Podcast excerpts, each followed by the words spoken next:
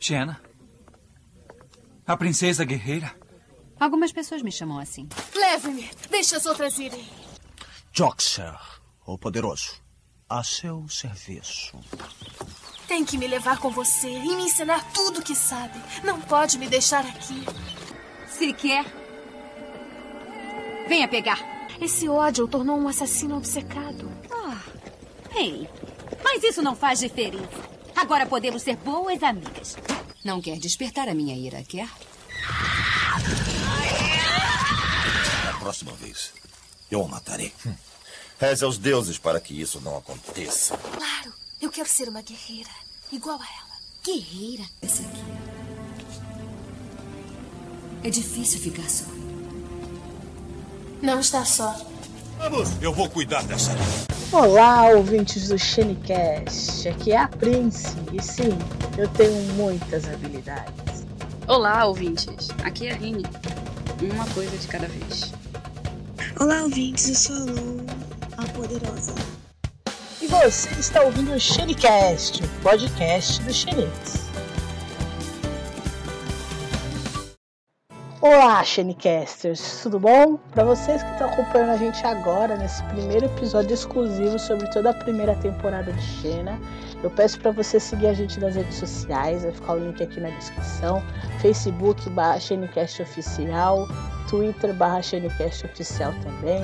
Lembrando, ouvinte do Xenecast, a sua opinião é muito importante, então depois de assistir esse programa, deixe nos comentários o que você achou, o que você gostou, se a gente esqueceu de alguma coisa também, de falar de alguma coisa dos personagens, deixou de acrescentar alguma coisa sobre a série, deixe nos comentários aí pra gente que é muito importante, valeu? E lembrando que o primeiro episódio, a primeira parte do programa, tá, gente, é sem spoilers, então você que ainda não assistiu a série, fica tranquilo, tá? Pode assistir relaxado.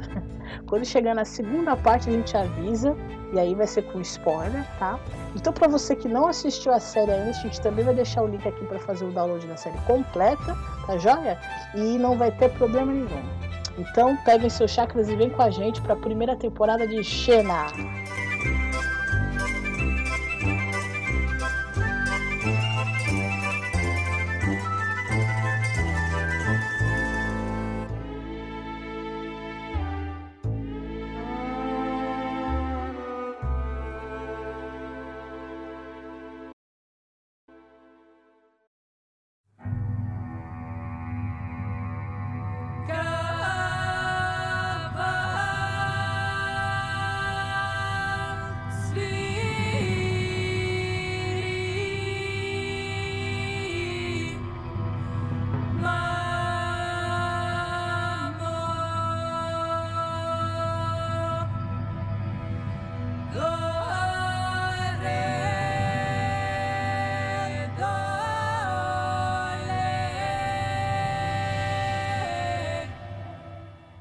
Lembrando que a série da Xena é um spin-off da série Hércules, né?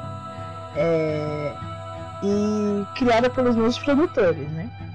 Que é o Robert, Robert Tabet, né? E o Sam Raimi, né? A ideia inicialmente foi do Robert Tabet lá no 1994 para 1995. Bom, a série, ela, como você já falou, ela é um spin-off que surgiu lá de Hércules de três episódios que teve lá da, da, da Guerreira, né? E como você já falou, foi o Robert que teve a ideia de, de criar a série, porque originalmente, no final do, do episódio 13, que é a season final de Hércules, a China era para ter morrido. Mas como o, o Robert viu que a, a, a personagem conquistou muito, conquistou o público, ele falou que, que seria uma ótima ideia transformar ela em um, em um, show, tendo, tendo seu próprio show, né? No caso, sua própria série. Só Sim. aí ele pegou lá e conversou com, com, com os amigos dele lá, né? E tá, tirou a ideia do papel. Só que nem todo mundo acreditava na história como ele acreditava. A série ela teve recursos limitados. Tanto que, pra mim, eu acho que ele fez milagre nessa primeira temporada. Com Outra certeza. coisa também, como eu te falei naquele, naquela vez que a gente conversou, a Xena ela foi inspirada num, num, num personagem chamado, chamado Regis Sonja, Sonja que é um, um, um personagem de um HQ que é inspirado num livro de um autor famoso, famosíssimo. Eu esqueci o nome dele. A, a ela é bem a, a, a Ivolzina, sabe? Sim.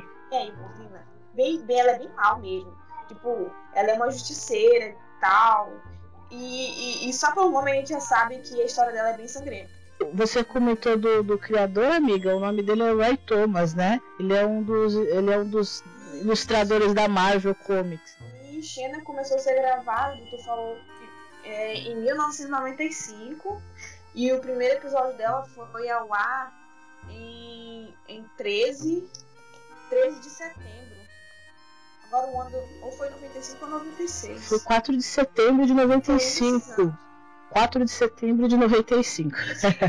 é isso. Aí, então, lá em 95, cara, surgiu na TV o primeiro episódio, né, da, da série da Xena, né, que teve o nome de Sins of the Past, né, Pecados do Passado, aqui no, no português. Pecados do Passado. Exatamente. A primeira cena, ela no cavalo chegando numa aldeia totalmente destruída, né, e nesse meio tempo ela encontra uma criança e ela pergunta o que houve. A criança explica que quem derrotou a aldeia, é, é, deixou a aldeia pegando fogo, destruiu a aldeia, foi a princesa guerreira, que era ela mesma, né? E aí, ouvintes, é aqui que a nossa história começa, né? Xena passa pela aldeia destruída, né? Que ela mesma destruiu. e começa a seguir por uma estrada, né? Pela estrada de Potédia, porque na verdade o intuito dela era ir para Anfípolis, né? Anfípolis é a cidade natal dela. E para chegar na cidade ela teria que passar por Anfípolis. Então ela desce do cavalo da sua eguinha, maravilhosa Argo, e coloca e tira suas armaduras, né? Tira toda a sua vestimenta e começa a enterrar, né? Debaixo de uma árvore. Que é uma metáfora, na verdade, essa cena, que quer dizer que ela queria enterrar o passado dela e deixar tudo o que aconteceu para trás, né? E seguir uma nova vida. É, o intuito dela era voltar para a cidade dela, voltar para morar com a mãe e viver com a mãe lá e ter uma vida melhor, né? Porém, nesse meio tempo, ela encontra um grupo de soldados, né? Soldados do guerreiro Draco, sangue bravo, que estavam para sequestrar, estuprar e vender como escravas um grupo de mulheres, né? De uma vila próxima, que seria a, a vila de Potédia, né? E ela encontra esses caras no meio da, da estrada.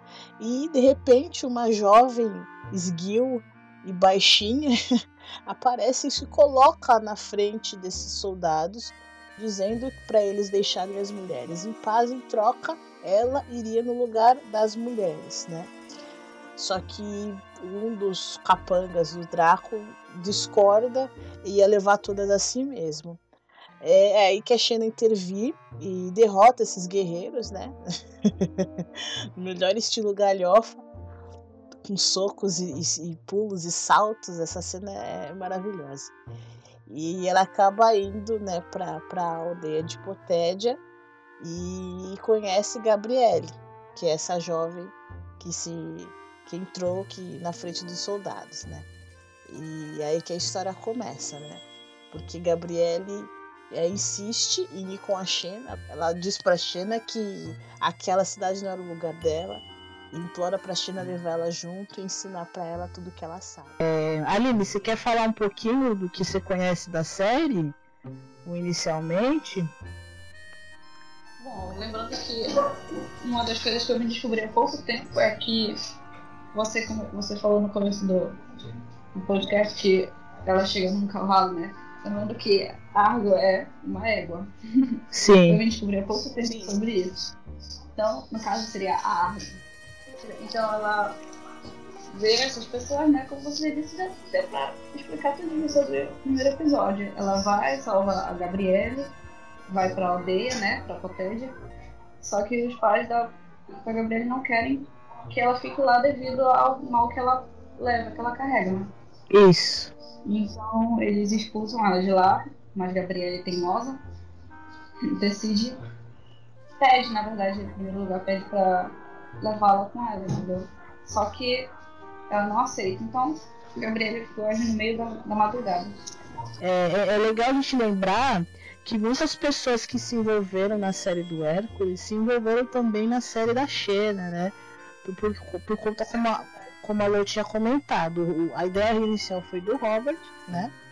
O Sam Raimi não era muito, é, ele não apoiava muito a ideia porque ele não, não, inicialmente ele não acreditava que uma série com uma protagonista mulher fosse fazer sucesso.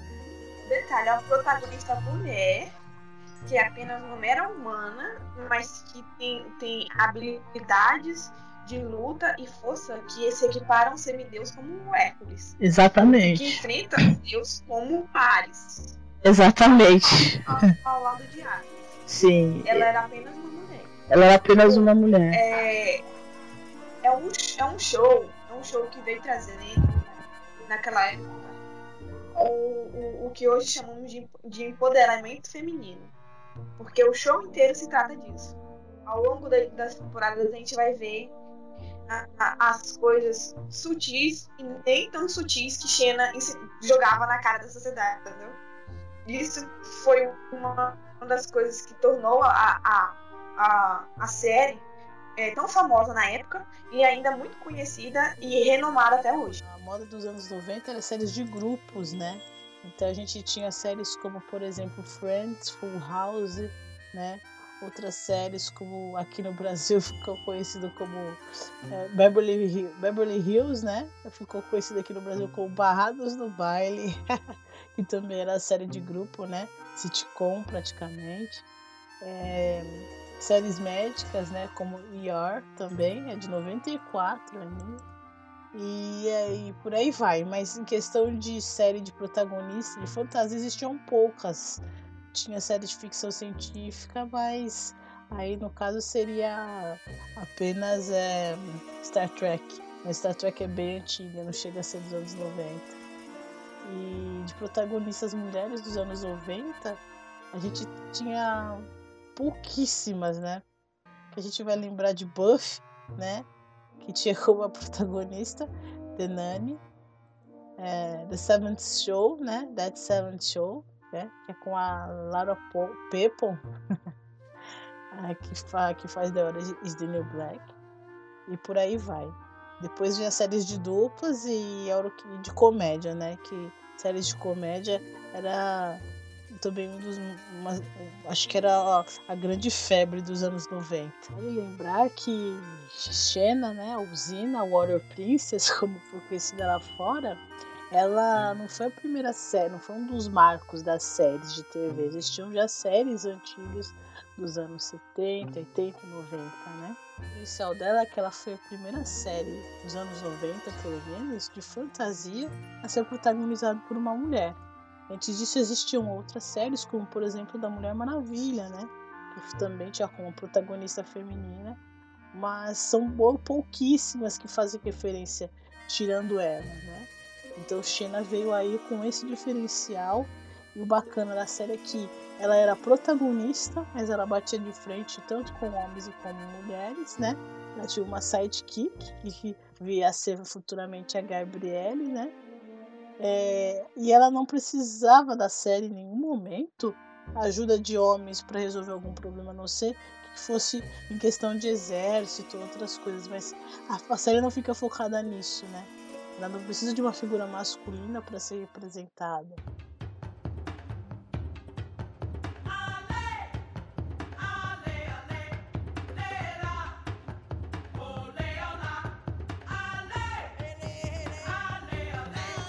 Primeiro episódio ele é bem marcante, né? Na verdade é um dos melhores episódios.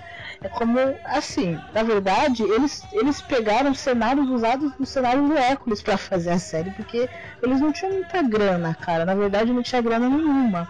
Porque inicialmente a série precisava ter audiência para ganhar fama para conseguir é, o orçamento da, da, das emissoras, enfim, né? Então eles usavam muitos cenários é, é, reciclados do Hércules para montar. Tanto que a gente percebe que na primeira temporada os episódios são bem fechados, são em lugares fechados, são é, em situações bem é, de, de, cenário mesmo, não tem nada campo aberto, não tem nada assim muito especial. É tudo muito bem feito. Isso. É tudo muito bem feito. só que com um orçamento reduzido, né, digamos assim. Além de cenários que pegaram do Hércules, eles pegaram personagens também. Sim, muitos personagens. Sim, sim, eles fizeram personagens. É, no episódio do Prometheus, né, eles colocam Hércules e o Iolaus para participar da aventura, né? Que é muito importante também, porque crossover, né, já tinha naquela época, né? E acho que foi um dos primeiros crossovers em séries, né? Eu acho que no primeiro episódio, é, o personagem que sequestra as camponesas é o mesmo personagem que achei na luta da última vez com Hércules. Sim. O, o vilão. Que é ressuscitado pelo, pelo Ares.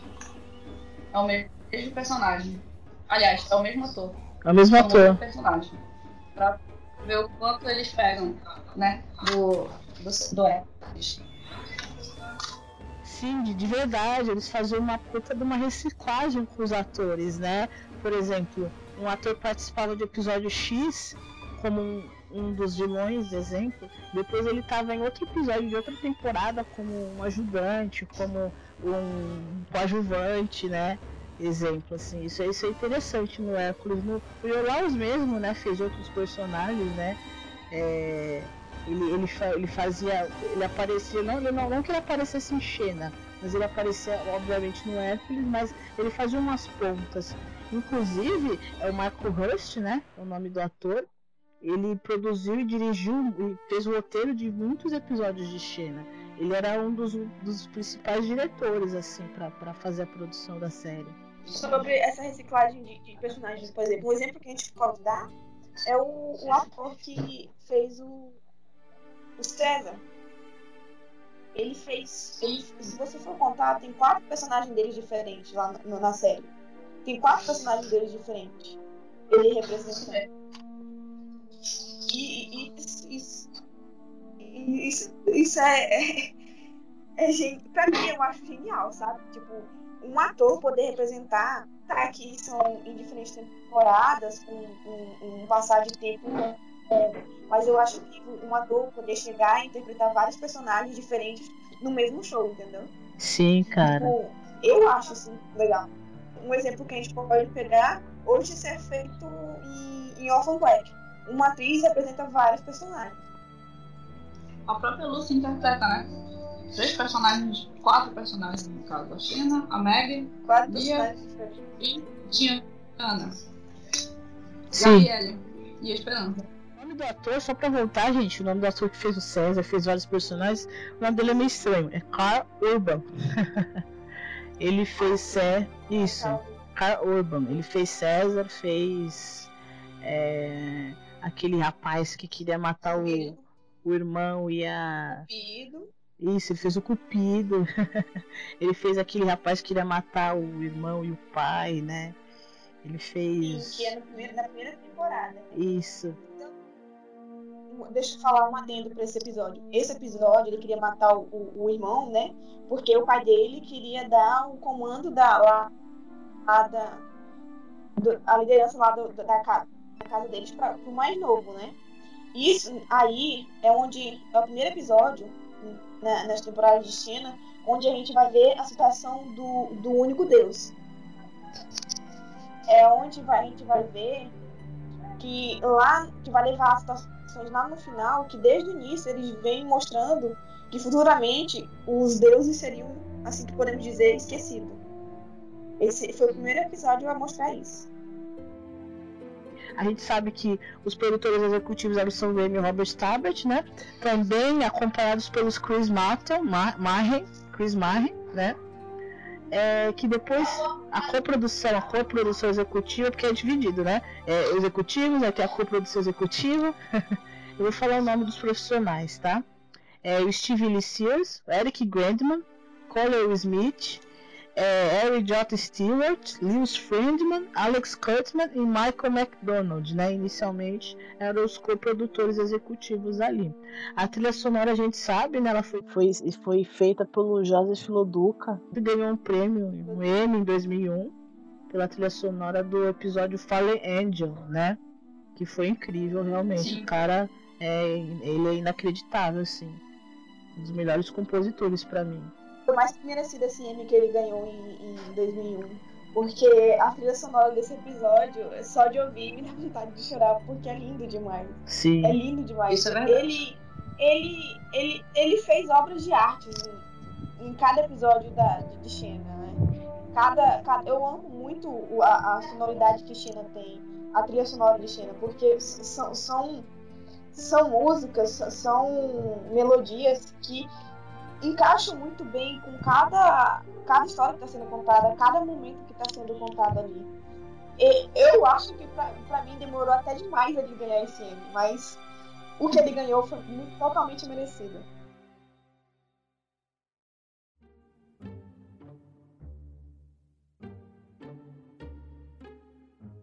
China foi gravada totalmente na Nova Zelândia, né? Era uma série para os Estados Unidos, mas foi gravada totalmente na Nova Zelândia. É, inicialmente, a, a Lucy Lawless é uma atriz neozelandesa, né? Também. Outros atores também são.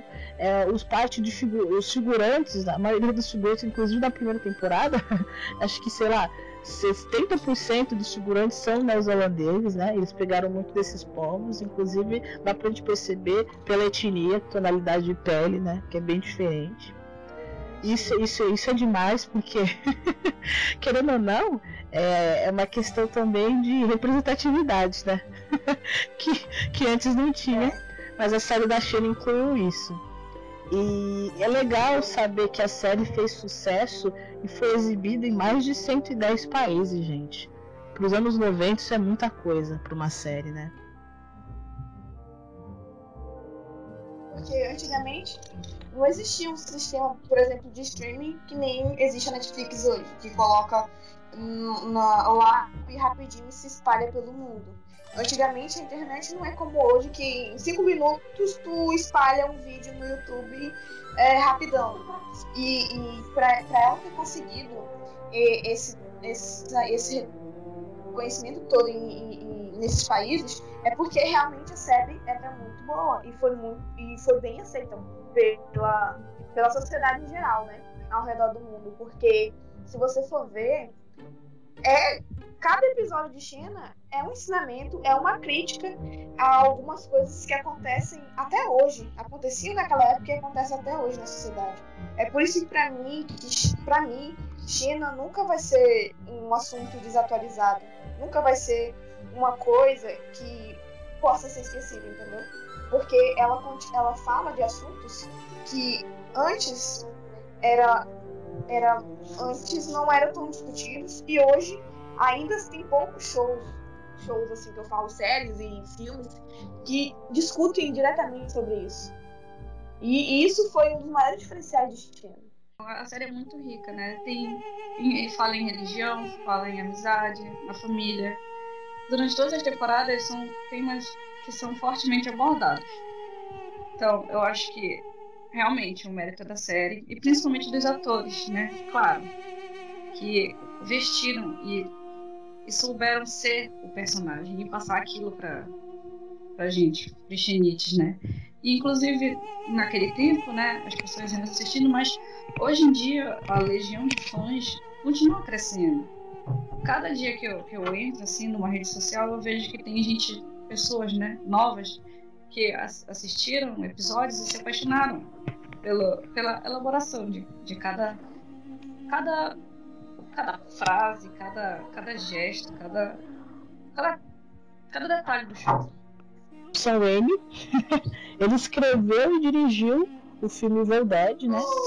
Que já que foi protagonizado pelo Bruce Campbell lá, lá em 1981. Então o Sam Raimi e o Bruce já tinham trabalhado juntos anteriormente nesse filme, nessa produção, que fez um baita, baita sucesso nos Estados Unidos na época. Ele conseguiu arrecadar, no- pegar 90 mil dólares para fazer o filme. Ele conseguiu como retorno 2,4 milhões, porque esse filme passou nos cinemas. Então ele teve um retorno muito grande comparado com o investimento que ele teve. Isso lá em 82, tá, gente? Porque o filme ele é de 81, mas parece que foi lançado em 82. Eu não sei se teve um, um ano aí de atraso, mas enfim, foi mais ou menos nesse período. E o filme ele é, bem, ele é bem trash, cara. Aqui no Brasil ficou conhecido como uma, uma noite alucinante, assim. E o filme é excelente. Ele é cheio de efeitos, ele tem a produção muito, muito dark, assim, bem, tem muito sangue. É bem a cara do Sam Raimi mesmo. E sem falar que o filme é uma, virou uma trilogia, né? Isso. Trilogia. É uma trilogia. Não é só um, são três. São três filmes. E hoje nós temos, nós temos a série inspirada nele, que é Ash vs Evil Dead. Isso. Ash vs Evil mais Dead. uma vez que o, o, o, o Sam ama trabalhar com esse tipo de tema. Porque que, pra quem for assistir, ela é muito trash. Tem muito sangue. É um terror galhofa, meio misturado com comédia. Que eu particularmente adoro. É assim, ele pega um assunto que normalmente seria tratado com muito terror, muita, muito mistério em cima. Ele faz um certo mistério. Aí põe o Bruce Campbell, que é um, um ator maravilhoso, pra, que pra mim ele lembra o Autópolis, né? Porque galanzão que dá em cima de todo mundo e, e é covarde ao mesmo tempo. Ele é um herói.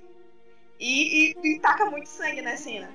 Porque eu assisti e não tem uma cena ou um, um, episódio que não tenha sangue. É bem trash, é bem trash. Pra quem não curte, hum, não assista, mas pra quem gosta dessas coisas, assista.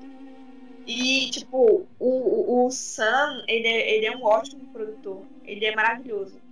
Tanto que, né, olha que ele fez com Xena junto com os outros produtores. Com certeza, cara, ele, ele, ele, é muito criativo. Esse filme ele tem elementos, como você falou, de galhofa, mas ao mesmo tempo a gente vê que isso é entrelaçado na série também, né? A série ela é cheia de, de, de episódios galhofas. Isso não tanto na primeira temporada, que é o que a gente está falando hoje, mas em outras temporadas, ainda mais acho que na segunda ou terceira, ele é recheado de episódios galhofas, né, cara? E não vamos esquecer que o Sam Raimi e o Tablet também fizeram o Homem-Aranha, né? Lá em 2002, né? Que foi, acho que, um dos marcos, assim, no, no, nos filmes de herói, né? Na época que a Marvel não estava nem em evidência, o cara já tinha feito Homem-Aranha e estourou a cabeça de todo mundo, né, cara? Sim, não vamos esquecer também do, da própria série do Spartacus, né? Que, que é praticamente dele e do Sam Raimi completos, assim. Inclusive quem dirigiu a maior parte dos episódios do Spartacus foi o Michael Rush também. O Robert ele já não, né, cara? Ele fica mais na ele também dirige, mas a gente sabe que ele é mais a parte do dinheiro mesmo, né, cara? Ele é o homem do dinheiro. Ele, ele é, é... O Robert é rico, cara. Ele só saca o dinheiro lá onde ele acha que vai ter retorno e pronto. É, ele, ele, era, ele é o mesmo cara do business mesmo. Ele tá envolvido junto com o Sam, mas ele tá mais lá pra divulgação, dinheiro. Ele é o homem do dinheiro, ele é quem joga o pau na mesa. mas beleza. É. Isso, o formato da série, vamos falar, é bom a gente colocar aqui. Que é, o episódio ele tem de 41, 1 a 45 minutos, né? E era aquele, é, aquele, aquele esquema dos, de, de época, né? Da época, né? Era aquele formato de 25, 22 episódios.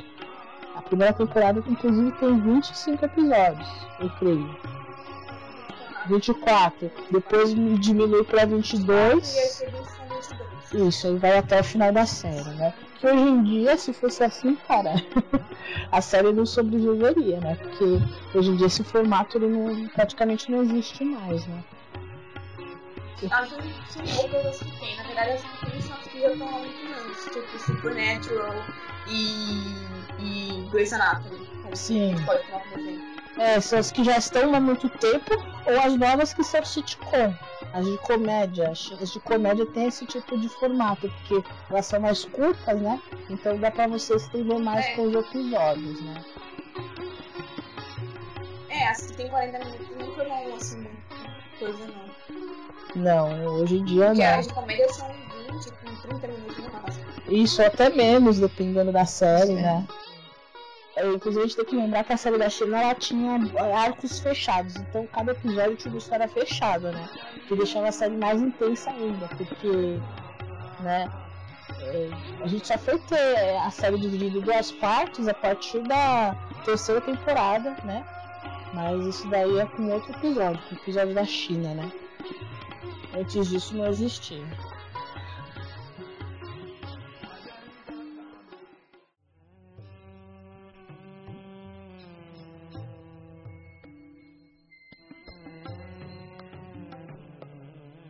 A atriz que interpreta a Xena, ou Zina, né, no, no inglês, é a atriz Lucy Lawless, né? Que ela, é, não, ela é atriz e cantora neozelandesa, né? Ela, ela começou na série, ela tinha, eu creio que ela tinha 26 anos já, e ela já tinha feito algumas coisinhas, como é, peças de teatro, assim, na escola dela, enfim. Mas acho que ela iniciou mesmo a carreira dela como atriz, inicialmente na série da do Hércules, né? quando ela fez a participação. E aí depois chamaram ela para ser a, a, protagonista da série. Lembrando que não ia ser ela, ia ser uma outra atriz. Mas a atriz ficou doente. Aí o Robert ligou e, e, e falou com ela. Ela estava viajando com a família. E aí ligaram para ela e ela aceitou. Foi mais ou menos isso a história dela. Né? Você falou que ela, ela, ela realmente estudou mas ela não estudou exatamente teatro, ela estudou ópera durante três anos. Só que ela desistiu, porque ela não tinha, digamos, a paixão necessária para continuar, continuar na, na, rotina rigorosa. Na, na, rotina rigorosa dela. Aí, antes dela, dela voltar, de, dela ser atriz, ser atriz mesmo, ela trabalhou em várias coisas, né? Primeiro, ela, ela foi para a Europa, né, com o namorado dela, da, da época o, pa, o, pai, o, o pai da Daisy foi para lá depois voltou para Nova Zelândia, onde ela teve que trabalhar como mineira, para vocês terem noção, para poder conseguir dinheiro. Antes do Hércules, ela fez um, um, Ela era apresentadora de um documentário. Aí ela fez a participação no Hércules. A primeira coisa que ela fez foi na, numa pré uma pré uma pré-temporada uma pré -temporada da primeira temporada de Hércules, que ela faz uma Amazona. Depois disso, ela, ela interpretou a Xena nos três episódios do Hércules. Aí, quando eles decidiram que, que Xena ia virar uma série, ela não era escolhida para ser a, a atriz, apesar dela, a, a, a, personagem, apesar dela já ter interpretado, era uma outra atriz. Só que como essa atriz, como tu falou, estava doente e, e, e e não pôde interpretar ela, aí o Robert finalmente chamou, chamou a Lucy. Ele, e, e ela se consagrou como Xena, né? Porque é como eu falei antes. Xena, ela nasceu única e simplesmente para ser interpretada por Lucy Lawless. E Lucy Lawless nasceu para ser para dar vida a Xena. eu não vejo, eu não enxergo, eu não enxergo nenhuma outra pessoa nesse mundo interpretando ela. Porque tem personagens que a gente consegue gerar outros atores interpretando. Mas é esse, esse é um dos personagens que existe em várias. em muitas das séries que eu já assisti. E não, não tem como ser interpretado por outra pessoa. É o papel da vida dela mesmo, cara. E, e a Renée, né? Renée O'Connor. Na verdade o nome dela é Evelyn Renée O'Connor. ela começou a fazer. participar de comerciais de TV. Ela fez um comercial, inclusive, acho que do Burger King ou do McDonald's, eu não lembro bem. E ela também começou na série do, do, Hércules, né? Fazendo. Ela fez filmes, inclusive, do Hércules e fez alguns personagens assim, é, terciários, assim, secundários. E eu não sei se eu tinha outra atriz para chamar para fazer quando a série da China lançou. Eles queriam também um sidekick, né? No caso, uma sidekick para essa companheira, entre aspas, da China. Mas ela ia aparecer só no primeiro episódio, né? Como uma pessoa que a China gostou e morreu, né? Na primeira temporada, inclusive. Ela ia participar só da primeira temporada, depois ia morrer, e aí eu segui com outro roteiro. Mas a química das duas era tão forte que os produtores acabaram deixando ela, fizeram ela morrer, entre aspas, e reviveram ela também. Só que isso daí é um. Agora a gente vai entrar na parte de spoilers. pra quem tá ouvindo aí, se você não assistiu a série da Xena, corre lá, vai assistir pega para baixar um torrent da vida aí. a gente depois vai deixar o link aqui da série completa para vocês. E quem não quiser tomar spoiler, vai assistir, Mas se você já assistiu a série, se você já acompanhou e tá afim de saber algumas curiosidades, e a gente vai falar aqui agora de toda a primeira temporada da série, tá bom? Então vamos agora pro, pro próximo bloco.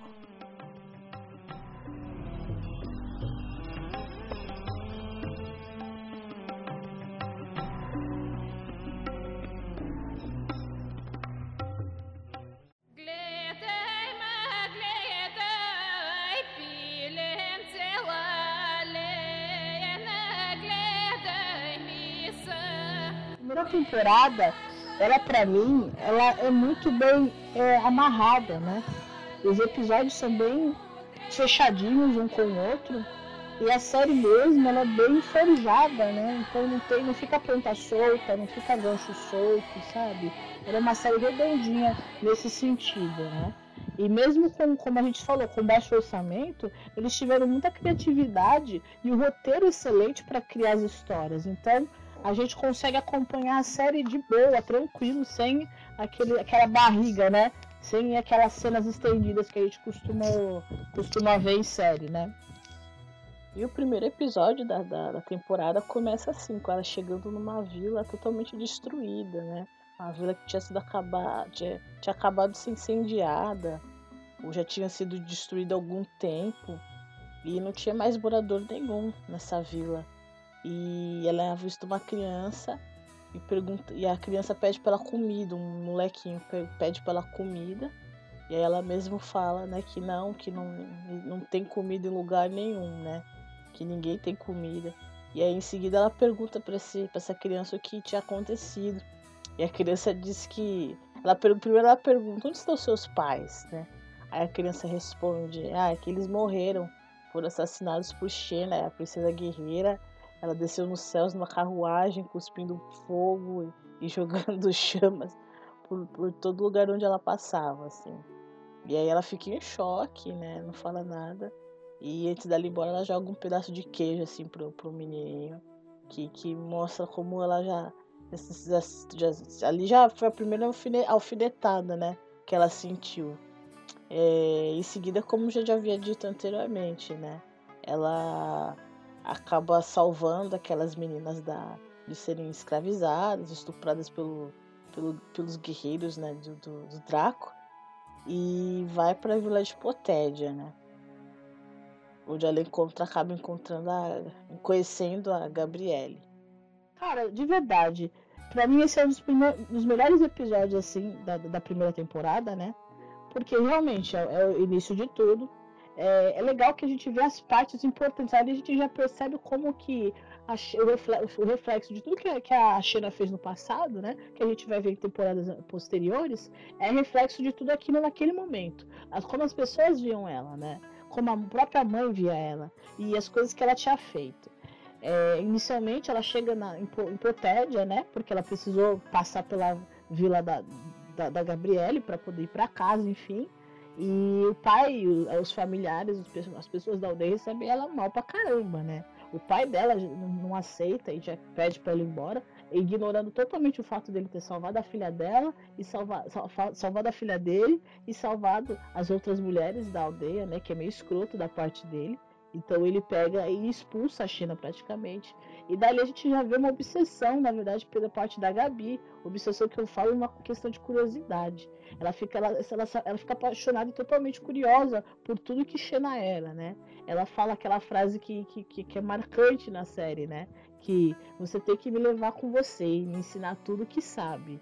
Eu acho que essa frase é uma das mais marcantes e vai pro resto da série inteira, né? É, isso é muito bonito, é muito importante. E aí, beleza. E aí tem essa parte que a Xena vai embora e a Gabi acaba fugindo. A gente tem aquela sequência lá do Ciclope, né?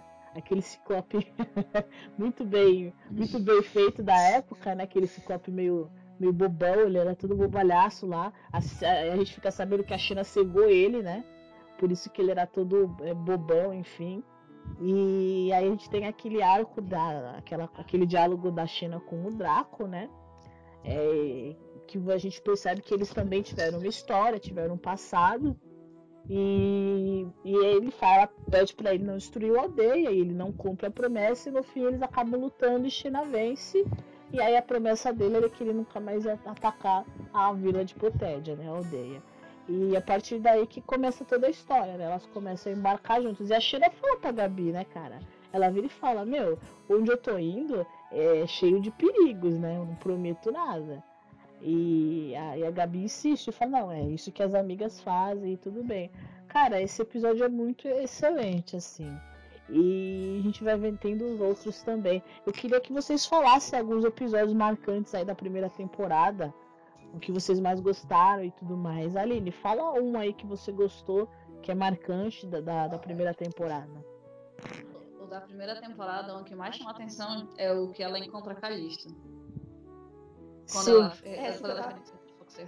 Sim, Um cara. melhores episódios também, porque é quando elas elas é, lutam pra tentar, né, destruir uma guerreira que praticamente conhece todos os, os, os movimentos de Xena, todos os golpes de Xena. Calista era uma é, era, né, uma, uma oponente muito forte. E também tem o Joxer, né? Joxer que apareceu pela primeira vez na, na, primeira, na primeira temporada, querendo prender as duas e levar como recompensa para ser um guerreiro de Calista, sendo que Joxer não era aquele guerreiro é, bravo, né? Ele era bem, bem malucão, bem, bem bobo. É, ele não era um guerreiro exímio, né? Ele não, nunca foi um guerreiro, na verdade, né? Ele, ele tentava ser É. porque ele mesmo dizia que a família dele era família de guerreiros, o irmão era guerreiro, e o pai era guerreiro, enfim. É, ele, ele era de uma ele- família de, de, de- guerreiros, então ele queria se, ele queria se, se, se, se provar, né? Digamos assim. tá? Sim, sim. Daí ele tenta, né? Eu acho muito legal que ele, em todo, durante todo o episódio, ele tenta provar e tenta justamente prender Gabriele, né? Pra quem não sabe ainda, não vou dar spoiler, mas vai ter um, um lance aí no- no- nas temporadas futuras. Então, sem, sem spoiler, ele gente, tenta sem capturar- spoiler. Pois é. Só ele spoiler tenta prender justamente a Gabi. Só que ele não consegue, né? Porque ele não é aquele espertão. Então, é o, é o melhor episódio pra mim, porque mostra também a história da Calista, né? Que muitos devem gostar. E mostra o quanto ela é poderosa. É, cara, ela era, era uma guerreira traumatizada, na verdade, por conta da própria Xena, né? Pra você ouvinte que tá ouvindo e não sabe ainda, É um monstro que a Xena criou. ela é um monstro que a Xena Isso. criou, exatamente. A Xena, ela, ela- quando ela tava na, antigamente, né? Quando ela era destruidora de nações, digamos assim, ela destruiu e, matou todo mundo da, da aldeia da Calisto e matou os pais da Calisto queimados dentro de casa, né? Então a Calisto viu é, a irmã, o pai e a mãe morrer, né? Isso não é muito abordado na série, mas a Calisto tinha um irmão e uma irmã, né? Eu não sei se isso é comentado no Hércules, mas os três morreram queimados por conta da Xena. E ela é a única que sobrevive, e aí da parte daí ela surta, ela cria um ódio infinito pela Xena, um ódio, é, um- uma obsessão, assim. E ela se torna obsessão da vida dela. Então ela se torna uma puta de uma guerreira, faz um treinamento pra ir atrás dela mesmo. Só que acaba uma coisa conivente com a outra, né?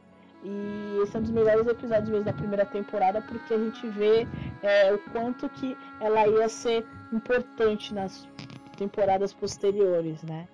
É Sim, excelente. Inclusive, ela também sabe usar o chakra, né? Nesse, Exato, é. nesse mesmo episódio mostra o quanto ela sabe usar. Exatamente. Ela é uma, é uma puta de uma guerreira exímia, né? Mesmo com a, a atriz, né? a Ruth só sendo uma magrinha, né? Ela fez um bom papel no, no, no, pra Sim. personagem, né, cara? Com certeza. Tem aquele episódio também, a gente não pode esquecer, falando da É. Gabi, existe o episódio também, a, a esposa de Morpheus, né?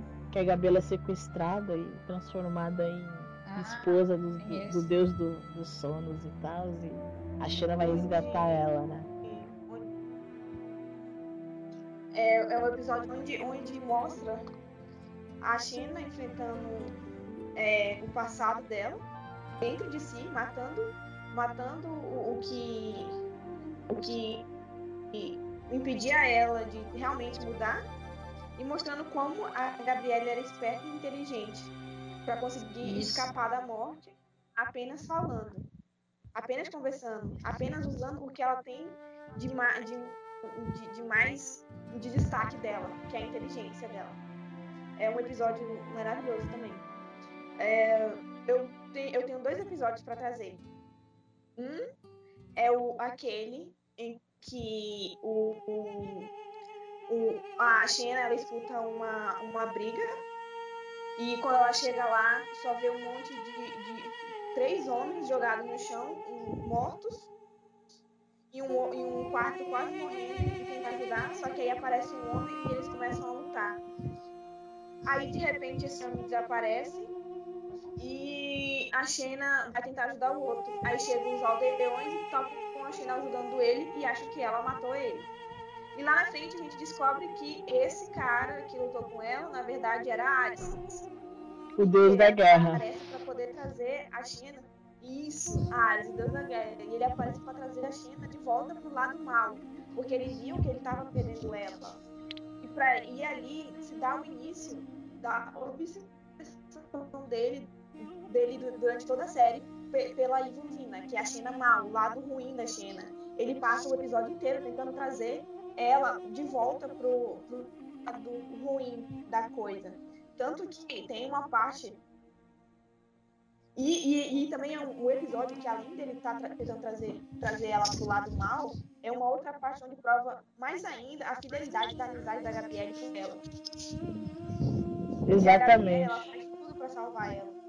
A Gabriela luta para que consegue se tornar advogada dela. A Gabriele vai lá auxiliar ela quando ela está sendo é, espancada pelos caras lá e ela acabou sendo possuída pelo, pelo espírito mal do Ares, se deixou possuir e acaba batendo na, na, na Gabriele. E é a hora que ela desperta e vê o que que ela fez e o que, que ela estava fazendo. Em vez dela fugir, ela continuou lá para poder pagar pelos crimes que supostamente o pessoal acha que ela cometeu, mas que para mim, na visão, ela, ela só permaneceu porque para ela ali era o jeito dela pagar os crimes que ela cometeu no passado dela. Cara, o nome do episódio é o Pacto, né? Que ela salva os aldeões do mascarado, tá? E a primeira aparição do e aí, acho que esse episódio é o início da aparição dos deuses, né? Porque a gente teve. É, Sim, é a primeira aparição. É a primeira aparição dos deuses, inclusive é o Ares, que é o primeiro deus que aparece. Posteriormente a gente vai ter o Hades aparecendo e, a, e enfim. Eu creio que a Afrodite só e aparece na terceira, na segunda temporada. A Afrodite ela não aparece ainda na primeira, eu creio. Um outro episódio que eu tenho para citar é o que a Gabriele ganha o direito de casta da, da princesa amazona e se torna uma amazona e é onde ela vai a, aprender a se defender, onde ela começa a se tornar, digamos assim, um pouco mais independente da, da China. Não que ela seja totalmente independente numa cena de luta, mas a China não tem que se preocupar tanto com ela, porque ela sabe, não. ao menos, se defender no, no que for preciso na hora do, do, do vai ou racha. Esse é o episódio 10 da primeira temporada. Wolves and Harlots, eu creio, né? Que ela se torna princesa salvando a Therese, né? Que é uma personagem que eu queria que tivesse ficado viva, porque eu curti a personagem e ela logo ela se engraça com a Gabriela. Ela cria uma empatia pela, pela Gabriela, uma simpatia, né? Uma empatia por rápida, ela. Né? Uma empatia muito rápida, infelizmente, né? Ela morre rápido, né? É, é um episódio maravilhoso. É um episódio que mostra muita coisa. É, vem, vem, vem falar daquela coisa do não é porque você é diferente que você tem, você tem que. Não, ser, digamos, vamos usar aquele, aquele termo ser diferente é normal. Exato. É isso também que se passa né, nessa, nesse, nesse episódio. Ser diferente é normal, não importa. O que importa é o que você pensa e como você age e o que você tem dentro do coração. É isso que se passa nesse episódio para mim também. Perfeito. Que bonito, amiga. Palminhas, cara. Palminhas, palminhas. palminhas pra você. Que bonito. E a gente também não pode esquecer, cara, que é a primeira aparição também da Efne, né? Grande guerreira amazônia, né, cara? Efne era uma grande guerreira. Eu gostava muito da Efne. Eu gostava pra caralho da Efne, cara. Achei. A, a, a atriz combinou muito bem com o papel, né? Mesmo ela não tendo muito diálogos, assim, a presença dela é importante nos episódios, né? É, ela, é bem, ela é bem importante assim para a série e para o final da temporada também, mas isso a gente vai deixar para o final. É, então, quero citar outro episódio, né? Que é dos Titãs. Que esse episódio, poxa, para mim é excelente. É, é, o, é, o, episódio que a Gabriela, o que, que acontece? Ela lê um pergaminho mágico, né? E por conta disso ela consegue ressuscitar três titãs. ela, ela, consegue ler um pergaminho numa linguagem grega antiga que o pessoal não estava conseguindo. Ela vai lá ler o pergaminho, né? E por nossa coincidência, ela consegue ressuscitar três titãs que estavam transformados em pedra, né? E aí ela consegue fingir para esses titãs que ela é uma deusa. Eles começam a acreditar que ela é uma deusa e a partir daí que vai criando a confusão, né? Porque tem um desses titãs que eu esqueci o nome, vocês lembram o nome dele? Que era o Titã Mor lá, o titã mais importante é lá. Isso, o Titus ele começa a desconfiar da Gabriele que ela não é uma deusa, né, cara? E inclusive ele começa a desconfiar, então quando ele descobre, ele quer matar todo mundo, né? Ele quer no fim ele quer ressuscitar, ele precisa da Gabriela para ler de novo o pergaminho para ressuscitar os outros titãs para eles dominarem o mundo aí como, como qualquer vilão aí. Um episódio que bom também é o, o do Rei dos Ladrões, a primeira vez que ele aparece, o Autólicos. Que Isso. a China tem que fazer um par com ele para tentar roubar, não é? Um, um diamante? Sim, sim. Não é isso? Não. E daí. É... Não? Não, o primeiro ele vai roubar um diamante, só que esse diamante ele era feito de açúcar. Ah, era uma caixa. Não, uma caixa. Sim. Isso, isso, que é. Que na verdade no fim dessas caixas tem é, é aquelas. Aquelas facas lá de, de, de Moisés, que é do, não matarás de 10 mandamentos. Sim, sim. É, é tipo uma, uma adaga, não é? Uma adaga. Não, a adaga é quando quando acontece aquela coisa na segunda temporada lá que a precisa da daga pra, pra aquela pessoa lá voltar. Gente, sem spoiler. Puta. No final desse é. Sabe o que é legal no final desse? É a, a, a luta que ela tem com, com, sobre os pontos de pressão, que mostra o quanto ela sabe sobre os pontos de pressão, que não é só aquele de cortar o fluxo de sangue para o cérebro entre outros, paralisar a perna, matar, só Exatamente, a China é exatamente dois golpes do coração, como ela mesmo disse, né, gente? Ela tinha muitas habilidades, né? A mulher era prendada. China era prendada. Deixa eu falar aqui, gente, só voltando rapidinho. Só voltando rapidinho aqui pra gente, só pra finalizar. O episódio dos Titãs, vocês perguntaram, né? Caso alguém tenha dúvida. Titãs, eles são da árvore genealógica dos, dos deuses, né? Eles são descendentes de Urano e de Gaia, que representa a Terra. Eles são os antepassados dos deuses, então é como se eles fossem os primeiros deuses, né? E aí eu creio que Zeus pegou e prendeu eles, né? É, trancafiou eles ou transformou eles em pedras. Então, geralmente eles eram inimigos, né? Os deuses e os titãs eram inimigos. Né? Resumindo, era só isso aí. É, voltando lá ao episódio. Deixa fazer... Diga. Deixa eu fazer um adendo bem aqui, corrigindo o nome do, do, do, dos titãs. O, é, era o, o, Império, que é o que não gostavam dos humanos, que para eles os humanos deveriam morrer, porque é uma criação errônea dos deuses. A Feia, que é a mulher, e, e o Cryas, que é o, aquele titã mais velho que o Hyperion acaba matando no episódio.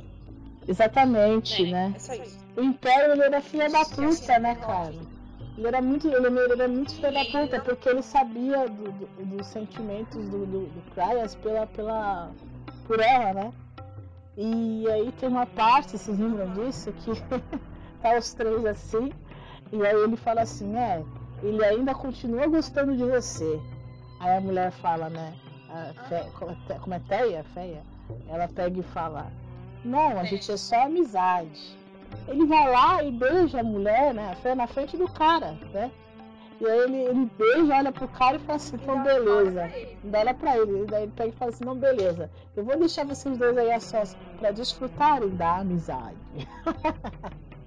Quando eu vi essa parte, eu falei, nossa, que filha da mãe, cara. O que vocês estavam falando do Autólicos, né? O primeiro episódio, que a primeira aparição dele é no episódio. Só que eu tava vendo aqui. É. Ele, é, é, o The Royal Couple, é o episódio 17. Episódio é 17. Real, 17. Isso, exatamente. Casal é. real de ladrões, né? É, The Royal Couple, couple né? O casal real de ladrões. Couple. Couple. É de. Gente, meu inglês é ótimo. Exatamente. Thieves. The Royal Couple. Parabéns. É difícil falar Parabéns quem fez CMA. Parabéns quem fez CMA. Não, parabéns quem fez cultura inglesa, né? É, parabéns Não, quem fez não, cultura inglesa. Eu fiz CMA, por isso que eu não sei, tá ligado? Gente, eu quero falar de um episódio também. O episódio 13 da primeira temporada. Gabriela, contadora de histórias. Que, desculpa, tem gente que não gosta desse episódio, desse app. Mas é o meu favorito, vamos lá. Aí a, Gab- a Gabriela ela participa de um concurso de contadores de histórias, né? Um concurso de bardos que tá tendo numa cidade lá. e aí ela vai contando as histórias dela. Né? Na verdade, esse episódio a gente sabe, né? Que é só tipo um episódio. É um episódio de descanso, assim, né? Porque aí os roteiristas estão meio sem criatividade e tal. E cria esse episódio aí pra meio que dar um resumo sobre os episódios anteriores, né? Isso aí é foda. E ela vai contando as histórias dela, né? Tem uma parte que é muito engraçada, cara, que, que ela tá num quartinho junto com os moleques lá. E aí os carinhas contando do jeito das histórias, né? Aí tem um cara lá muito louco, um carinha lá muito louco, ele começa a contar a história de, de, um, de, um, de um. Acho que é do Hércules, não sei. Aí ele começa assim, ah, ele arrebentou as correntes e pá, pá, pá, pá, pá. Aí ele pegou e tá, e ele começa a fazer. E aí vai mostrando a cena da cena, muito engraçado. Aí a Gabriela pega e corta então. Acho que tem que ter um pouquinho menos de ação, né? Aí tem outro moleque que ele é meio cético, né? E aí ele vai reclamando, assim, que ela vai contando da Xena. Aí ele fala assim, ah, eu ouvi muitas histórias sobre a princesa guerreira. Ela derrotava os- os soldados com seus atributos femininos, né? ele era muito ruim. Agora fala, fala do 15, né? Do 15, a princesa guerreira. A das muitas sósias. Isso, a primeira aparição da Sosa. Porque, meu Deus, ela interpreta du- duas personagens, assim, totalmente diferentes e que tu consegue distinguir quem é quem. Quando ela tá interpretando. Ai, ela é maravilhosa. Esse episódio é maravilhoso. É maravilhoso. Eu amo muito esse episódio. É um daqueles episódios galhofas, né? É o episódio 18, a filha pródiga. Filha pródiga. Não, Isso. é Não, o 20 é o pai da Xena. O 20 é o pai da Xena. É o Atrius. Ué. Esse daí, The Prodigal, é o que a Xena. É o que a Gabi vai pra aldeia, volta pra Protédia e encontra aquele herói bêbado lá, o da Damon. É que, puta, esse episódio é muito engraçado, cara. Ele é excelente. aí ela é, regenera ele. É, cara, ele, ele. ele chega bebaço na aldeia, né, cara? Tem aquele. Ai, eu não sei. Ó, vocês escolhem aí qual dos episódios que vocês querem falar que tem o Marcos. Porque eu não vou falar desse episódio. Me recuso a falar desse episódio. Tem o, o Mortal Beloved, que ele já tá morto. E tem o outro, que é a primeira vez que ele aparece. Que é o. Aquele que a China vai resgatar aquela menina que e ele aparece pela primeira vez. O nono? O nono? Eu tô procurando, gente, pera. Nono? É, não, não é o nono. O é do. É aquele. O nono é a morte, né? A morte. O rei Sífilis. Sísifos. É, o- é, A o- pintura celesta. é o The Path Not Taken, o caminho, o caminho que não se segue. É esse. Isso. É o que aparece aquele casal lá que é meio e Julieta, a família deles, e aí ela reencontra um Marcos e chega naquele romance que salva a. Mano, Gente, eu não nome. cara vou falar desse casal, porque eu não suporto ele, né? Tipo, quando tiverem de falar dele e do, e do português, deixa de fora, porque eu não vou falar, porque eu não suporto esse casal, mas tudo bem. Não fale do Perdigas, eu gosto do. Eu vou falar em português, né? Porque eu vi, eu vi dublado também, né, mano? O Perdigas, vamos lá. O Perdigas era legal, mas deixa ele pra segunda temporada. Agora, em questão do Marcos, o Marcos, eu, eu acho ele Isso, ele aparece também no primeiro episódio da primeira temporada, mas a questão do Marcos nesse episódio, aqui no Brasil ficou traduzido como Cruel Destino.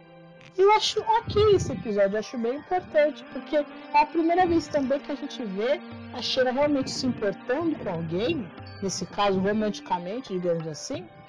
Romanticamente foi ótimo.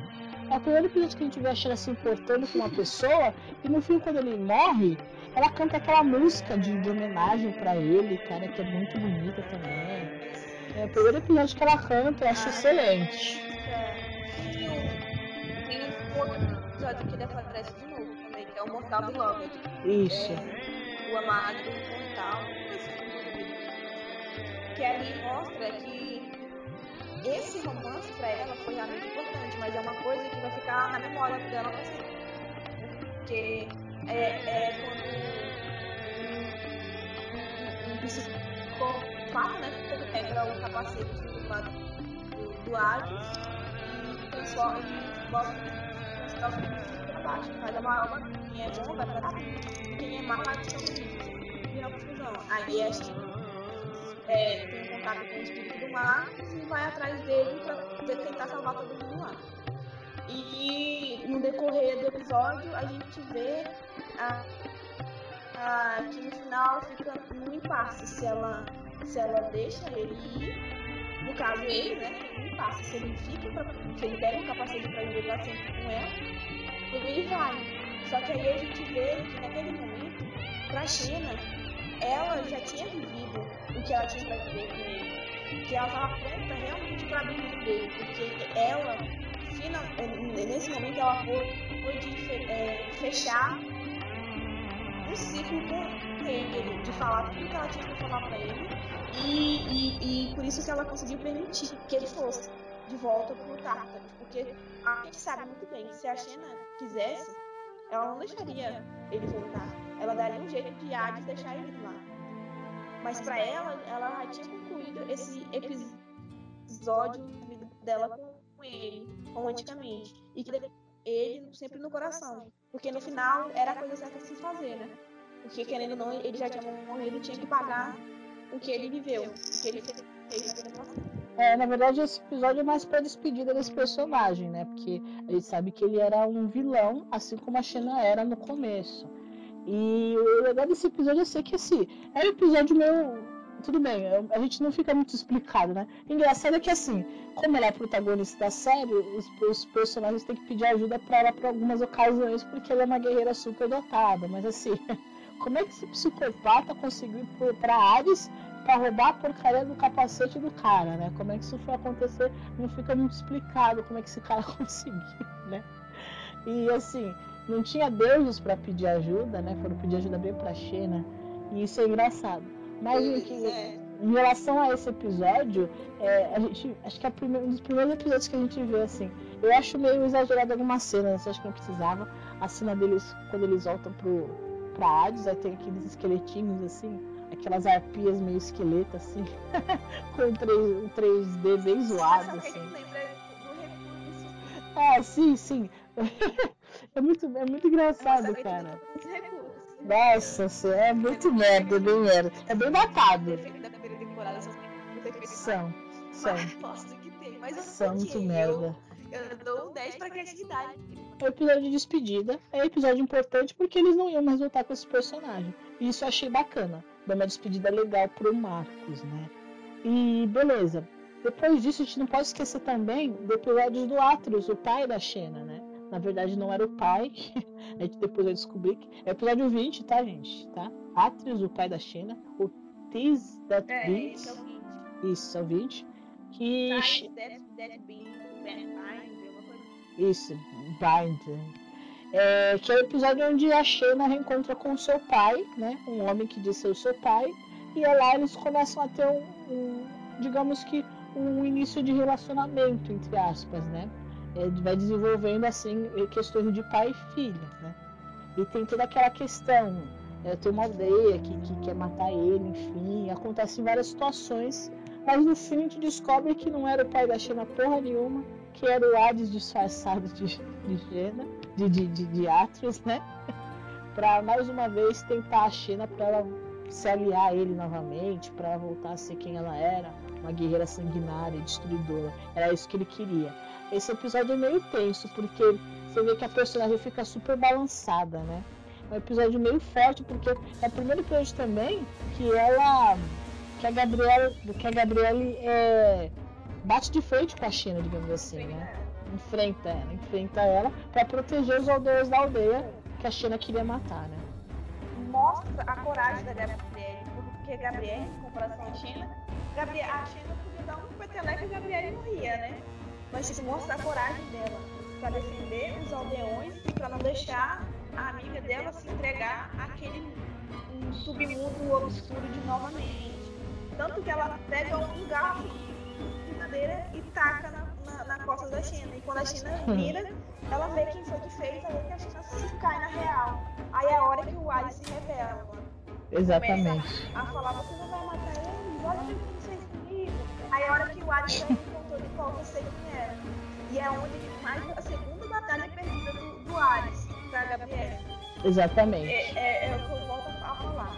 A Gabriele é o ponto de equilíbrio da Xena. É a luz na escuridão contra a Xena.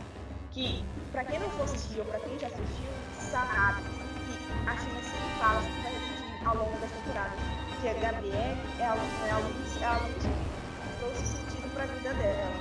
Isso é, é em cada episódio, em cada episódio, em cada temporada, é deixado claro em, em, em certos detalhes. Porque a Calista envenena a Xena, que a Gabriela tem que ficar no lugar dela. E a Gabriela tem que aprender a viver com Argo. Isso. E a Gabriela tem que aprender a conviver com a Argo. Eu acho tão.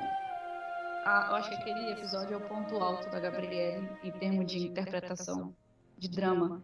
Quando Sim. ela vê que. Ela acha que a Xena tá morta e ela não, ela não chora, ela não fala nada, ela apenas fica admirando a Xena. Aquilo lá não precisa, não precisa ser falado nada já dá pra sentir, dá pra ver, dá pra sentir o quanto ela tá sofrendo. Então, aquele episódio pra mim é um dos melhores episódios que tem da primeira temporada, sem dúvida.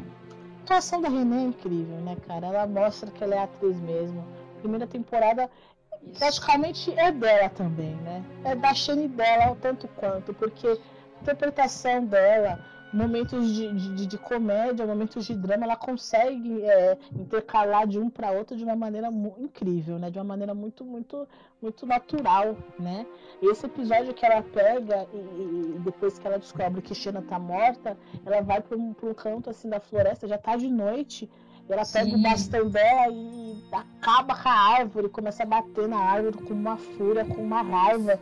E você vê que o negócio é, realmente é real, assim. Ela, ela, tá, ela tá brava, ela tá decepcionada, ela, tipo, ela tá, ela tá acabada, né? Ela não tá totalmente triste, ela não se acaba no choro. Ela se acaba na frustração de que aquela pessoa que ia mostrar o mundo pra ela morreu. Então as expectativas dela estavam lá embaixo, tinham, tinham, tinham desaparecido, né? Os sonhos dela tinham desaparecido, tinham, tinham acabado de, de, de serem finalizados. Então é importante esse episódio pra caramba, porque aí a gente vê como que é o arco da personagem, a importância que uma tem pra outra nesse sentido, a importância, o que a Gabi sentia pela Sheila nesse sentido de importância de, de afeto, de amizade, né? É, é, é, acho que pra mim é um dos mais importantes da série inteira. E depois disso a gente vai ter o episódio do Torres, né? Que é o episódio Death, Death, Death Mask. é Máscara da Morte, vai. Que é a primeira aparição do irmão dela, né? É, Depois é, que o Ulisses morreu, né? É, eu acho, eu acho legal também nesse episódio Death Mask que aparece o Torres, né? Ah, como mostra logo na primeira cena que Gabriel consegue parar aquela flecha. A- Uma, uma só, né? Mas ela consegue, dá pra, dá pra ver que ela tem um futuro de uma guerreira mesmo. Eu acho interessante como ela vira e apara a flecha. E também é, mostra, né? Como a aproximação de que Xena tem com os irmãos, mesmo passando aquele tempo todinho, o Thoris mostra preocupado em uma determinada cena com ela. Mesmo dizendo que não gosta, que tá com raiva da Xena, ele, ele se mostra preocupado, claro, né, irmão dela. E eu acho bom também no final desse episódio de que ela, ela entrega o guerreiro pra ele e pergunta, tá, e diz, tá em suas mãos, vai matar ou não? E ele decide não matar. Eu, eu acho esse episódio muito bom também. Acho que todos, né, da Xena são bons. Pra mim, eu sou suspeita pra falar. A gente acaba indo pro episódio 24, né? O último episódio da temporada. chamado Magia ou Medicina, né? Onde a China ela salva a né? Que acaba engravidando, né? Do centauro e decide acabar com a guerra entre os minuanos e os tessalianos, né? e nesse meio tempo acontecem várias coisas em que elas acabam dentro de um hospital, digamos assim, entre esses dois povos. E Xena vai tentando salvar os guerreiros feridos, né? E a Effne acaba aparecendo grávida porque ela estava tentando ir para Atenas, né? Para ter o filho dela do centauro, que eu esqueci o nome agora. Alguém lembra o nome do centauro? Marido da Effne? nome do, do marido da F é Puta! É, é Fentes. Fentes? É Fontes, gente, é Fontes. É, Fan, é Fantos, então? Caramba, minha língua tá presa hoje, velho. Fantos. Fontes. Fentes? É Fantos. Fala português. Eu não vou falar inglês, não, foda-se. O Fantes. Então, a Effie ela acaba engravidando do centauro Fantes, né? Que era o príncipe daquele do outro do outro centauro lá da aldeia. Certo? Ela acaba engravidando do centauro. De, detalhe, gente. pra quem não sabe. É, o ouvinte deve estar pensando agora, puta que pariu, como assim, né? A mulher engravidou do centauro. Então, imaginem. Fica, já fica no ar aí, imagine, enfim. Não imagino. Não imagine, melhor, não imagine, assim, não imaginem, cara. E a Effie, ela conseguiu, mano. Ela conseguiu engravidar do Fantes. E ela estava indo pra. A, é, guerreira, né? Guerreira, pô, ela é guerreira. Falou tudo, mano. Ela é guerreira. Engravidou do Fantes, estava lá na trilha lá, indo pra Atenas, porque lá a galera é suave, a galera é tolerante, bora pra Atenas. No meio do caminho ela passa mal, a, a criança começa a nascer. E ela acaba encontrando a China nesse hospital, eu não sei se é isso mesmo que acontece, não me recordo muito bem. Ela se isso, ela, se, ela se encontrou na floresta e aí levam a F exatamente para dentro do hospital, que tá tendo essa galera, né? Esse grupo rival dos Tessalianos e dos. Como é que era mesmo? Agora perdi o nome aqui, cara. É, os Tessalianos e, e os. Os Minuanos. Minuanos. É mitoanos ou minuanos? Não, mitoanos. É isso, puta. Mitoanos, eu tô lendo aqui. Mitoanos especiais. É mitoanos, eu tô lendo bem tá bem aqui na minha frente. Caralho. Mitoanos. Minuano é a esponja, né, cara? É detergente. Beleza. Entre os mitoanos e os Tessai, tá difícil. Enfim, resumindo, eles acabam encontrando a Finn na floresta, levam ela para esse hospital e aí descobrem que essa briga acabou juntando os mituanos e os tessalianos, e eles se odeiam. Nesse meio tempo, Gabi vai ajudar um tessaliano e acaba sendo ferida. E logo mais ela acaba indo a falecer na mesa, né? Junto com a galera lá. É, o desespero da China é tão grande, e aí acho que a gente tem uma das melhores cenas da, da, da série mesmo, da temporada, porque é quando a China vê que Gabriele morreu e acaba perdendo as esperanças, né? Mas ela não desiste, ela né? Não aceita. Ela não aceita, Ela não né? aceita. Tanto que aquele. Tanto que aquele guerreiro vira pra ela. A bater no peito dela. Ela entra em desespero, né? Isso, ela entra em desespero. É aquele guerreiro, como é o nome do guerreiro lá, que ela. O? Mi- Mituano? Marmex. Ma- Marmex. Ele vira pra ela. É, é uma cena muito importante, porque ele vira pra ela e fala assim, Xena, ela morreu, não tem o que fazer. Aí ela fala assim, é, "Fui, cala a boca, né? Você não sabe de nada, você mesmo já matou tantos, né? Ela vira pra ele chorando e fala. Aí ele vira pra ela com a cara mais lavada do mundo e fala, você também. e a gente vai ver que é verdade, né? Sheila matou milhares de pessoas, né, cara? Nessa situação, ela se viu no lugar também das pessoas que ela matou. Ela se viu no lugar dos familiares e de amigos, que, de pessoas que ela matou, né? Esse episódio é maravilhoso. Sim. É, é, é, é, é um dos melhores encerramentos de ter temporada. É, é o, esse episódio da terceira temporada. É. Um dos melhores encerramentos que tem. Eu acho bonito no final também que a Gabriela diz que encontrou um tio dela. E ela diz que tem uma nova história pra contar. E a Sheila diz que quer ouvir, afinal, não tem jeito, né? Eu acho muito legal ela saindo naquele final, a Gabriele, meio debilitada, né? E mesmo assim contando as histórias dela, como sempre. Sim, ela era muito meninona, né? A Gabi era assim, muito menininha, era uma criança mesmo. Então, era adolescente, então ela, ela ficava mimada rápido, né? E se ela ficava triste, rapidamente ela já mudava o humor. Ela nunca ficava triste, na verdade. Ela era ponto. É, ela era a alegria daquela, no caso da situação, né, cara? Então, dificilmente ela ficava triste. Ela sempre viu o lado bom. Ela sempre viu o copo meio cheio. De... E você assistindo o episódio final, a gente fica afobado junto com a China. Caramba, ressuscita, né? Você fica, caralho, a menina morreu e agora? Deus, né? Você fica todo ansioso. E aí, quando ela bate no peito.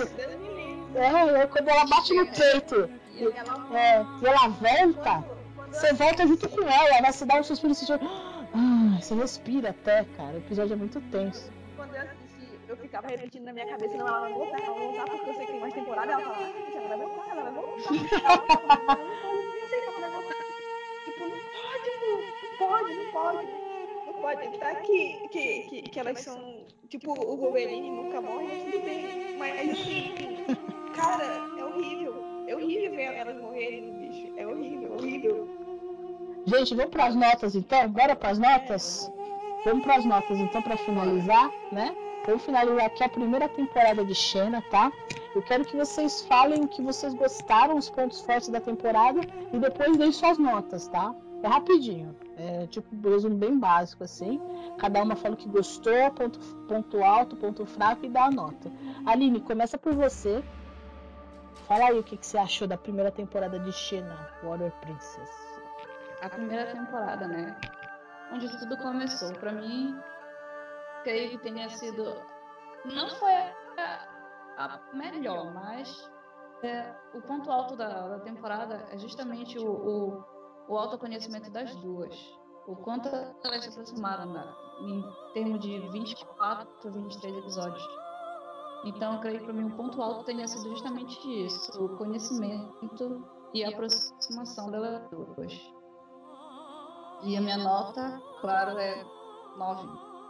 9. 9,5, tá certo, tá ótimo. 9,5 para a primeira temporada. Lou, fala aí sua nota, o que você achou da série.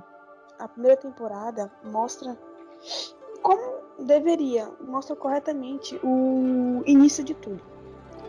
Mostra é, nos mínimos detalhes como surgiu surgiu a, a amizade entre Shane e Gabriel, como as duas as duas é, juntas fazem uma certa diferença por onde passam. A, a forma como vem contada a história da, da, da mitologia grega envolvendo as aventuras de Xena e Gabrielle, porque para mim é a aventura das duas, não só de Xena. É, é, é muito, muito detalhada. Eles tiveram muito cuidado muito grande em relação a, Xena, a história da Xena com a mitologia grega, e isso, para mim, é um dos maiores pontos altos da primeira temporada. Ela, na, na minha classificação de temporadas favoritas, ela vem na segunda. E para mim, no geral, toda, toda a história, todo o arco da primeira temporada, para mim, leva uma nota de 9. Eu dou 9 pra primeira temporada inteira. Tá joia, 9 pra primeira temporada. Agora eu vou dar minha nota e minha, minhas observações sobre a primeira temporada. Gente, é, é como eu falei no início, essa série, na verdade, ela me marcou muito. Né? Eu não conhecia nada sobre a série, eu fui assistir a primeira temporada já. Na verdade, eu comecei a assistir a China já faz uns dois anos. E para mim, assim, eu nunca tinha assistido uma série dos anos 90 com conteúdo e um roteiro tão bom. É, como eu falei, a, a série é redondinha nesse, nesse sentido. Não tem nenhuma, é, nenhuma ponta solta, não tem nenhuma barriga. Acho que ela funciona muito bem os diálogos. É uma série que, não, no caso, a primeira temporada ela tem é, situações muito importantes é, e, e assuntos muito relevantes, tá? Que merecem ser discutidos e na época era discutido, foi mostrado na série, que dá pra gente discutir até hoje. É, você vê que a personagem principal, que é a Xena, ela é o exemplo de uma mulher empoderada, sim. Isso é demais numa série dos anos 90. A gente vê que a série é totalmente. Não vou dizer para a família porque fica muito piegas, mas é uma série que todos poderiam assistir, no caso, e pegarem uma mensagem boa. É uma série que não ofende, ou pelo menos não era essa intenção ofender ninguém. Isso é muito legal. E questão de representatividade é bacana também, porque mesmo eles estando num, num país que não é os Estados Unidos, eles colocaram no, no, no elenco é, pessoas, né, no caso, da própria origem do país. Isso foi legal também. É, em questão da, da história, eu gosto muito de como é desenvolvida a história dos deuses, eu gosto bastante da mitologia que eles colocam na primeira temporada. É, e para mim tá ótimo, tá ótimo. Acho que a minha nota para a série também eu vou dar, eu vou dar 9, vou dar 9,5 na verdade. porque para mim é uma série que é marcante, é importante. A primeira temporada ela não falta nada, ela mostra tudo, resume tudo de um jeito bacana e todo mundo merece ver. Para mim é incrível e a primeira temporada tá de parabéns. Essa é a nota. Então é isso, Shenecasters. Nós falamos aqui da primeira temporada de Xena, Warrior Princess, a Princesa Guerreira. Se você gostou desse programa, eu peço para você baixar ele zipado, o arquivo vai estar zipado aí na descrição. Pode ouvir ele também direto no SoundCloud, a gente vai deixar o link. Sigam a gente nas redes sociais, no Twitter, no Facebook, tá tudo aqui na descrição também. então é isso, gente. Até a segunda temporada. Tchau, tchau. Tchau, tchau. Tchau, tchau. tchau, tchau.